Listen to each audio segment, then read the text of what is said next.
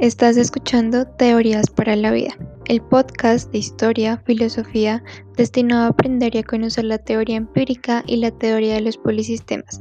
Si eres un amante de las teorías y de los filósofos como Siegfried y o de Ibn quédate, te encantará este podcast. Comencemos.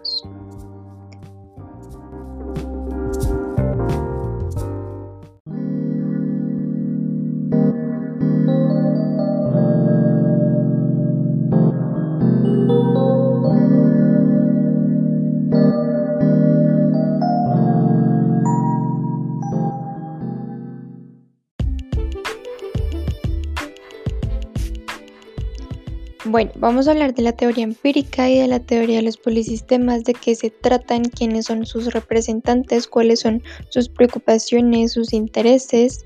También vamos a tener dos invitados de lujo que sé que les encantarán, así que no se pueden mover de sus asientos porque este podcast es para ustedes, queridos oyentes. Bueno, la preocupación principal de estas dos teorías es describir y explicar cómo funcionan los textos de una sociedad y de situaciones reales. Lo que le interesa a estas dos teorías es estudiar todos los componentes del sistema y las relaciones que se establecen entre ellos.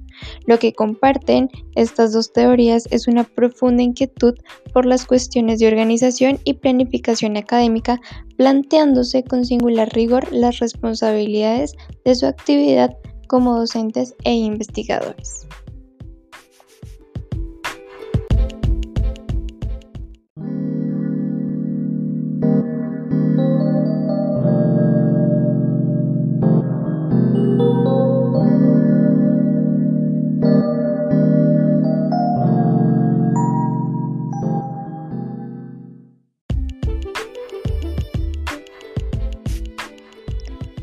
Bueno, ya hablando un poco de estas dos teorías, de qué se tratan, cuáles son sus preocupaciones, sus intereses, ahora vamos a pasar a hablar sobre la teoría empírica y tenemos un súper invitado que es el señor Siegfried. Por favor, un aplauso para este señor.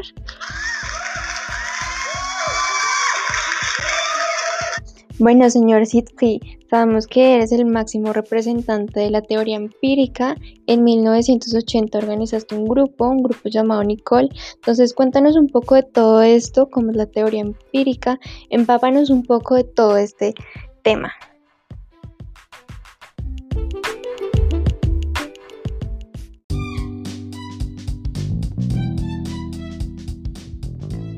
Gracias por invitarme al programa. Yo soy el máximo representante de la teoría empírica. Organicé en 1980 el grupo Nicole. Para mí la teoría empírica de la literatura tiene que ser un discurso difícil de leer. Debe tener fórmulas matemáticas y esquemas complejos. Yo distingo entre el texto y el comunicado literario. Cuando un texto se le asigna un significado concreto se convierte en un comunicado para la aproximación es analizar la situación y las convenciones sociales que determinen que el texto reciba un significado concreto. También hablo de los criterios intersubjetivos como los resultados comprobables, de enseñarse y aprenderse como los test de preguntas y respuestas. Como las pruebas IPEX. Sí, como las pruebas IPEX. Bueno, muchas gracias, señor Sitfi por estar el día de hoy con nosotros. Fue un honor tenerlo acá. Gracias a ustedes por la invitación.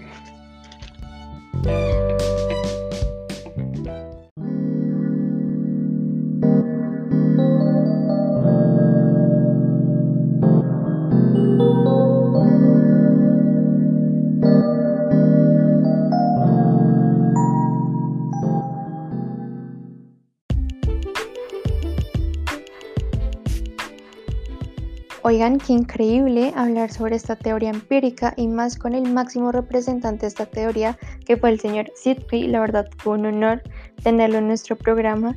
Estoy en shock, pero ustedes van a estar más en shock porque pasamos a hablar sobre la teoría de los polisistemas y le damos la bienvenida al señor Itamar Ibn Soar. Por favor, un aplauso para este señor.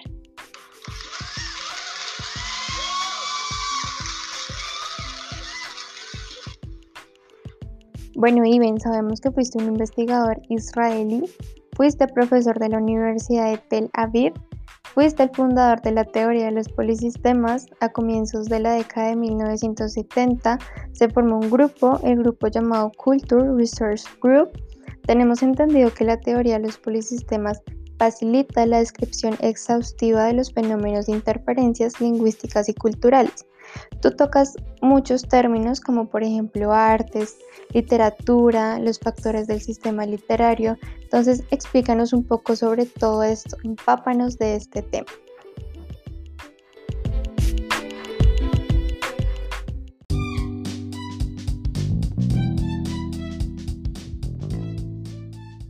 Muchas gracias por la invitación. Claramente fui investigador israelí, profesor de la Universidad de Tel Aviv y fui fundador de la teoría de los polisistemas. Yo hablo de muchos términos como las artes, la literatura y los factores del sistema literario. Para mí las artes son la pintura, la música, la literatura, el teatro, la danza. El convencimiento de la literatura se configura una forma de sistemas de elementos interrelacionados. La teoría de los polisistemas enlaza con las investigaciones de los formalistas y la Escuela de Praga. Yo propongo la literatura como polisistema, un sistema de sistemas que se interseccionan y funcionan como un todo estructurado. Bueno, señor Soar, ahora hablemos de los factores del Sistema literario. Sabemos que para Jacobson estos factores del sistema literario son el emisor, el mensaje, el receptor, el código, el canal y el referente, pero para usted, señor Soar, son diferentes. Son el productor, el consumidor, el producto, el mercado, la institución y el repertorio. ¿Nos puede hablar un poco acerca de esto? Sí, el productor subraya la literatura tiene un carácter sociocultural, remite un proceso de producción, distribución, consumición de una mercancía. Como el autor. Sí, así es. ¿El consumidor a qué hace referencia? ¿Al lector? Correcto, al lector. El producto es cualquier realización de un conjunto de signos o materiales incluyendo un comportamiento determinado. Como el texto y la obra. Correcto. El mercado son los componentes que intervienen en los procesos de compra y venta de productos literarios. La institución. Esta noción permite a todos los elementos que contribuyen a mantener la literatura como actividad sociocultural. Y el repertorio remite al conjunto de reglas y materiales que regulan tanto la producción como la interpretación de un texto literario. Bueno, señor Iben Soar, muchas gracias por la información brindada. Aprendí mucho. Fue un honor tenerlo acá en nuestro programa. A ustedes muchas gracias por la invitación.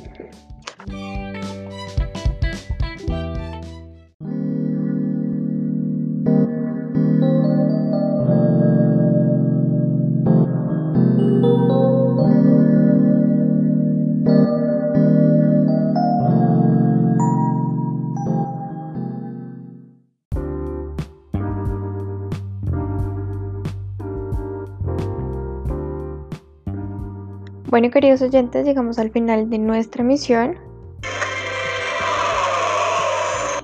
Así es, fue un gusto tenerlos acá. Esperamos que les haya gustado el tema de hoy. Nuestros invitados estuvieron de lujo. Mi nombre es Natalie Delgado.